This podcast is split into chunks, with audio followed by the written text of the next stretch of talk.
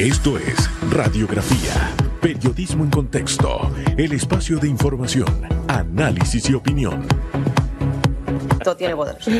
¿Qué tal? ¿Qué tal? Muy, pero muy buen día. Bienvenido, bienvenida. Hoy es Jueves. santo, hoy es jueves. ¿Cómo se ha ido esta semana? Qué Una rico. semana sabrosa, explosiva, deliciosa, rica. ¿No le parece? Apetitosa. apetitosa. Y esperamos que usted tome así este día. Mire, todos tenemos sueños, todos tenemos planes, pero esperar que eso se concrete sería como que yo me sentara en un tanque, tal vez no le guste la analogía, un tanque de gasolina, que me siento en el tanque de gasolina, de que mis sueños son mi motivación, mi tanque de gasolina. ¿Mm? No va a ninguna parte, usted tiene que ponerle motor a esos sueños, tiene que activar ese motor, encenderlo y avanzar. Así que hoy es jueves de avanzar, ¿no le parece, mi queridísima Susan Elizabeth Castillo? Jueves de avanzar y jueves de sueños. Hugo, ¿sabe que esta mañana estoy adicta a la persona que le dije de escuchar todas las mañanas? Su nombre, Ah, sí. su nombre es complicado de Wow. pronunciarlo. Andrew Corson Andrew Corson. o Andrés Corson, como usted lo Andrew quiera. Corson, me encanta. Sí. Y hablaba de los sueños. ¿En serio? Y hablaba de los sueños. Mire usted, mire y, usted. y- y- y se lo voy a compartir para Venga, que lo escuche. Me encanta. Y empezó a narrar, wow, ¿cuántos hemos visto la historia de McDonald's? Pero dijo algo, el que vendía licuadoras quedó siendo el dueño de McDonald's. Así es. Entonces, soñó algo y miren cuán grande fue. Y si nos vamos a la época de la Biblia, Abraham soñaba con ser el padre de, de muchos y de tener muchos hijos. Y era viejo. Y na, na, na, como decía él. Na, na, na, ni él ni la esposa.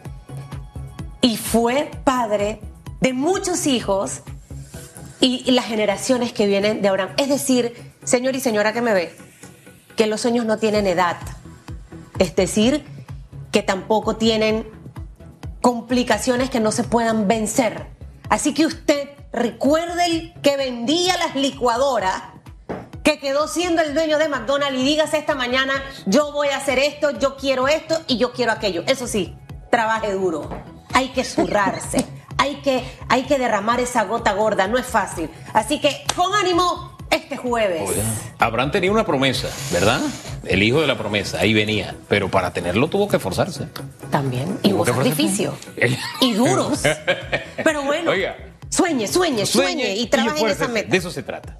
Vamos con la agenda de hoy, mi queridísima Susan Elizabeth Castillo. Mire, está con nosotros aquí nuestro amigo, ya es mi amigo, es abuelo, ya me dijo, no parece. ¿En serio? pero- sí, sí, sí. El señor William O sea del Río, Los vocero. abuelos jóvenes estamos de moda. Sí, ¿eh? O, o la gente, o la gente que aparenta menos edad.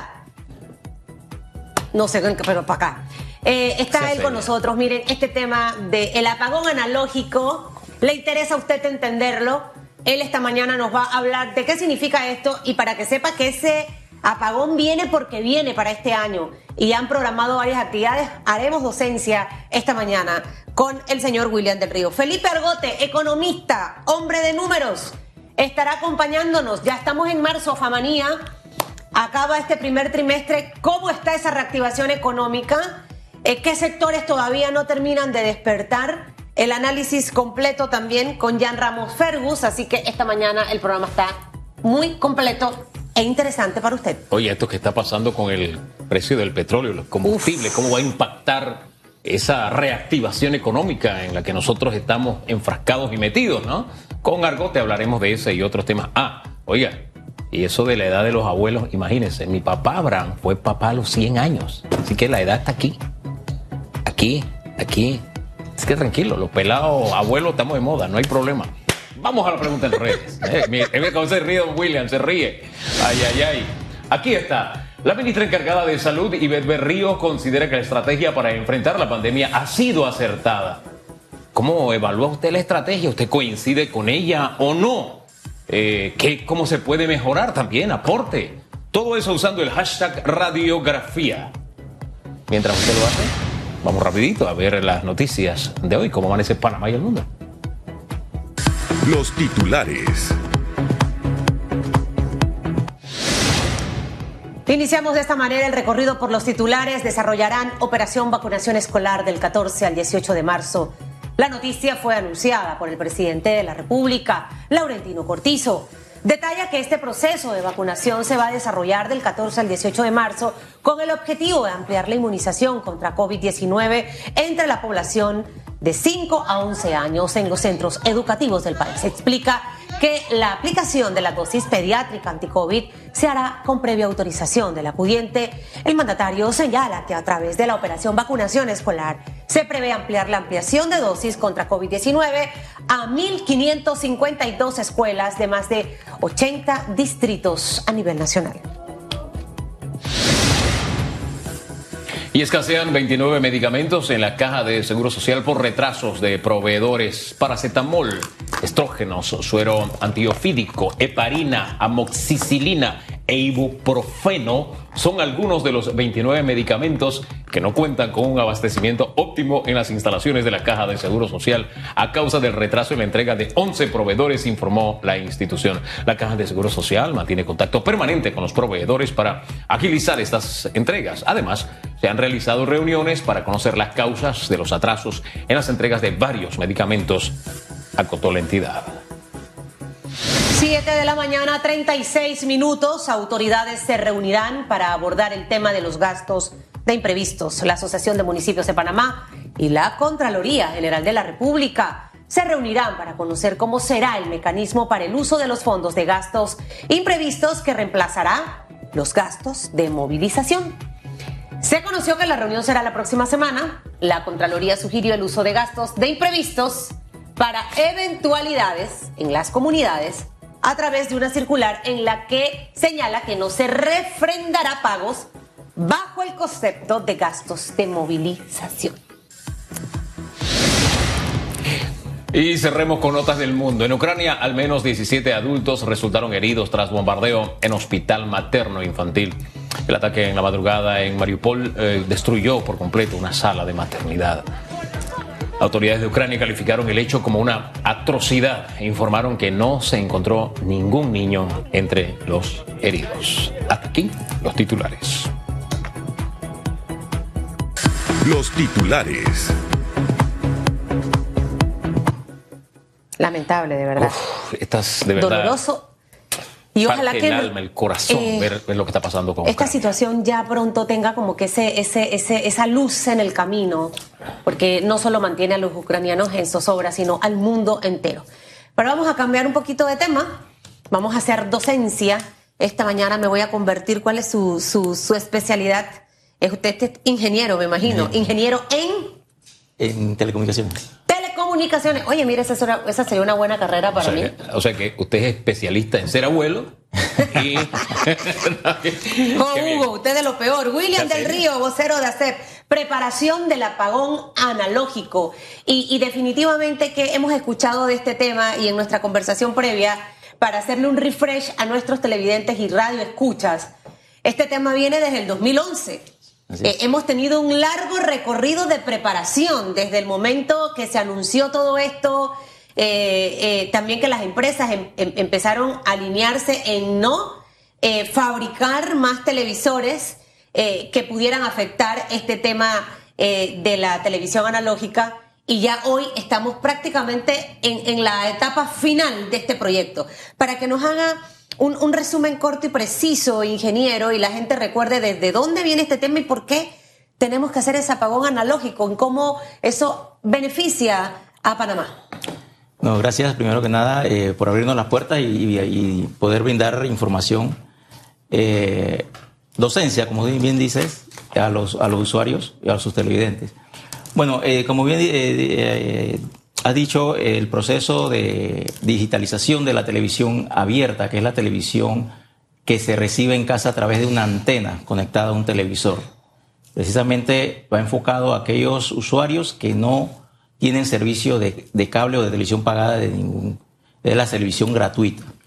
Bueno, eh, a nivel mundial eh, se está dando, se ha dado este proceso de, reemplazar la televisión analógica a la televisión digital, a la nueva tecnología digital, porque da una mejor calidad de servicio, inclusive permite que la señal se vea en alta definición, que es una de las grandes ventajas de este, de este proceso o de esta digitalización.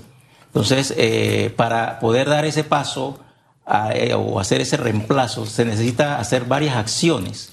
Todos los países han pasado por lo mismo, o los que han hecho el cambio ya. Pero los únicos que estamos eh, ya en las fases finales son los países de América Latina. Eh, entonces, como, como, comenzamos en el 2011, donde establecimos primero unas directrices para que los operadores, todos los canales nacionales, pudieran hacer sus inversiones y hacer sus instalaciones y poder transmitir en digital. esto tenía que ser en paralelo con lo analógico porque lógicamente debe haber una transición.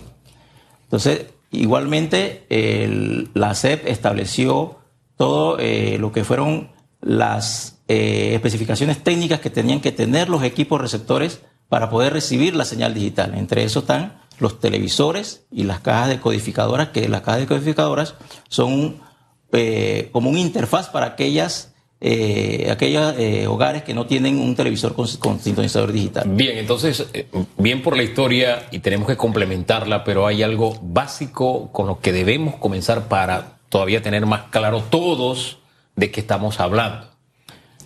¿Qué es la televisión analógica y qué es la televisión digital. Y le puede ser muy útil compararlo con los celulares, porque usted habló de HD. Bueno, los celulares han tenido en el tiempo esa evolución y casi todos están relacionados con los celulares. Así que le presto esa metáfora para que de alguna forma pueda usted, usted eh, eh, explicar la diferencia entre lo uno y lo otro. ¿Y por qué es conveniente entonces para el televidente estar preparado para ese salto? Ok, primero que la televisión eh, abierta, que es el concepto general, es, aquella que se recibe con una antena conectada a ese televisor. Entonces, la señal analógica. Usted tiene cable, usted tiene un aparato, usted recibe ahí telemetro, recibe. todos los canales nacionales. Todos los canales nacionales, eso es televisión Exacto. Exacto. Entonces, eh, la analógica tiene por característica que usted puede recibir una señal y esa señal puede tener algún tipo de perturbación, sombra o esa chispita o nieve que le dicen. Ajá. Es, entonces, esa sería una señal analógica como la, podemos, la podríamos percibir hoy en nuestros hogares. perdón, esa sería la de antena. Pero también en algún momento hubo televisores que no eran con antena, pero tú también podías ver los canales de televisión abierta. Esos entrarían igual, que usted agarraba como el cablecito, que no sé si es como la antena, y uno lo movía para acá, para allá, pero adentro de la casa. Ahí también, opera como televisión analógica. Sí, todo lo que se conecte a la entrada del televisor, a la que es denominada antena, ahí donde se conecta la antena, eso ahí va a recibir. O sea, la antena puede ser un gancho de ropa o la antena normal, eso puede ser una antena, pueden tener en la casa. Usted me ha traído tantos recuerdos eso el gancho de ropa. bueno, es que lo hacemos así con la metáfora por la, o la, lo decimos así para que la gente lo, entienda, ¿no? Claro. Eh, bueno, entonces la señal analógica se ve de, de esa forma. Con la televisión digital ya eh, da, brinda una mejor calidad como usted bien dice, podemos hacer la, comparación con, los celulares. Cuando inició la tecnología celular aquí en Panamá, teníamos eh, eh, eh, teléfonos celulares que podíamos hablar y, mandar mensajes de texto solamente. Solamente. Prácticamente eso era un algo allí había entre analógico y algo y algo de digital. Pero después vino todos los smartphones con ya los WhatsApp, ya eso ya entra en una tecnología, entró en una tecnología digital. Ahí hubo un cambio también pero ahí no se sintió mucho porque fueron los operadores que eh, hicieron el cambio. No, y, ahí viene el tema de la renovación de los equipos. A veces hay gente que a mí me sorprende que saca un bloque y todavía le funciona. Y un dice, sí, el otro que es chiquitito. Sí, exactamente, ¿no? Eh, eh, mi televisor viejo, mi televisor es viejo. El que está viendo en este momento dice, bueno, yo tengo un televisor viejo. ¿Me seguirá sirviendo para este salto digital? Sí, los televisores de, vieja data, por decirlo así. De eso no tienen las borras atrás. Sí, no tienen. Esos son analógicos. Esos son analógicos. Esos son analógicos. Entonces, pero sí, la mayoría tienen entradas de audio y video, que es el más convencional que tienen esos televisores. Bueno, precisamente con una caja decodificadora, que esa caja decodificadora ya con todas las, acciones que eh, realizó la CEP eh, para la introducción de equipos, ya hay muchas, muchos comercios de la localidad que venden las cajas decodificadoras y, a un bajo costo. ¿Cómo cuánto cuesta más o menos? Bueno, eh, pueden ser eh, las que he visto en el mercado, eh, oscilan entre 25 y 40 dólares. Es decir, que quien tenga ahorita mismo el televisor con la colita, con la joroba, con la joroba y dice yo no tengo plata para en este momento comprarme un plasma, una pantalla LED, eh, se compra este aparato entre 20 a 25 dólares. 20, 25 o 40 dólares. más. De 20 a 40 dólares. Y puede entonces no verse afectado con el apagón analógico. Exacto, porque esta caja lo que hace es como un interfaz. O sea, a la caja entonces se le, que es la que se le conectaría la antena y eso tiene su salida para conectarse. Sí, Eso hay- se consigue en todos muchas- lados. O sea, es, muchos accesible. sí. Ahora, esta programación tiene varias fechas para este año. Usted presta atención a la fecha, porque si no, si usted tiene el televisor de la colita, ya le toca aproveche y comprar el adaptador. Este, ¿cómo van a ser estos apagones y que van a durar dos minutos si no estoy equivocada? Ok, vamos, eh, para aclarar un poco. El proceso de digitalización involucra cuatro fases. O sea, la fase 1 son las provincias de Panamá, Panamá Oeste y Colón. Fase 2, todo lo que es provincias centrales. Fase 3, Chiriquí, Bocas del Toro. Y la fase 4 es la provincia de Darién. Ahorita mismo estamos enfocados en la fase 1, provincia de Panamá, Panamá Oeste y Colón. Ya en estas provincias todos los operadores de televisión hicieron el cambio y están transmitiendo en digital. Entonces, y están cubriendo pr- prácticamente lo mismo o más, hasta más de lo que están cubriendo con la analógica. Entonces ya estamos preparados en cuanto a, cobertura para hacer un apagón. ¿Qué falta? Falta es que el usuario migre a la televisión eh, digital, haga el cambio, a- eh, a- adquiera su, su televisor para conectar y conecte la antena o adquiera la caja para que pueda ver su televisor. ¿Qué porcentaje de nuestra población todavía no está preparada para este? O sea, tiene su televisor de joroba, su, su televisor viejo, su televisor analógico. Bueno, eh, de acuerdo a algunas unas mediciones que se hicieron el año pasado, mediados del año pasado, en lo que respecta a la- al- al área de la primera fase, porque nada más hemos hecho un, un- se, se hizo un monitoreo en la primera fase, Ajá. eh, hay un porcentaje de aquellos hogares que todavía tienen televisión convencional a- o a la abierta, eh, oscila entre un 45 a 50% por ahí Oye, más o mucha menos. gente, ¿eh? Sí. Eso- que, eso- que no, que, tiene, que ya hizo el cambio. Ah, que ya hizo sí, el ya cambio. Ah. Casi la mitad de la, Ajá. de la- Ya quedado, pero sí, también que ya hizo el cambio. Ok. Pero nos quedaría pendiente la, la otra mitad. La otra mitad. Exacto. Entonces, para incentivar o para buscar que el resto de la población o de los hogares hagan el cambio, eh, se ha coordinado en alianza con los operadores. La CEBE este año ha, retomado acciones, o hemos iniciado acciones, para poder eh, dar información y, eh, y que el usuario haga el cambio. Entre esto tenemos que una de esas es esto que estamos haciendo hoy aquí, que es informar. También los medios van a hacer su propia eh, labor informativa. Nosotros vamos a estar también en nuestra página web, en redes, haciendo toda la, la- la labor informativa. Y adicionalmente, vamos, hemos programado y coordinado con los operadores a hacer simulacros de apagón. Hablemos de esos simulacros de apagón. ¿Cuándo serán? Y el que tiene ese televisor que todavía tiene la antena de gancho, ¿qué va a pasar? ¿Qué es lo que él va a ver en pantalla para que no se asuste? Ok.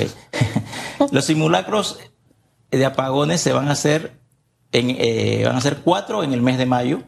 Van a ser los miércoles, el, iniciando el día 4, el 11, el 18 y el 25.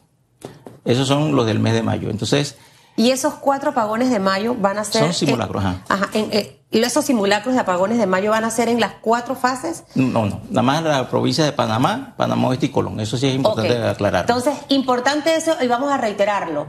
Las áreas en donde se van a dar estos simulacros de apagón son los que comprenden la primera fase. la primera fase.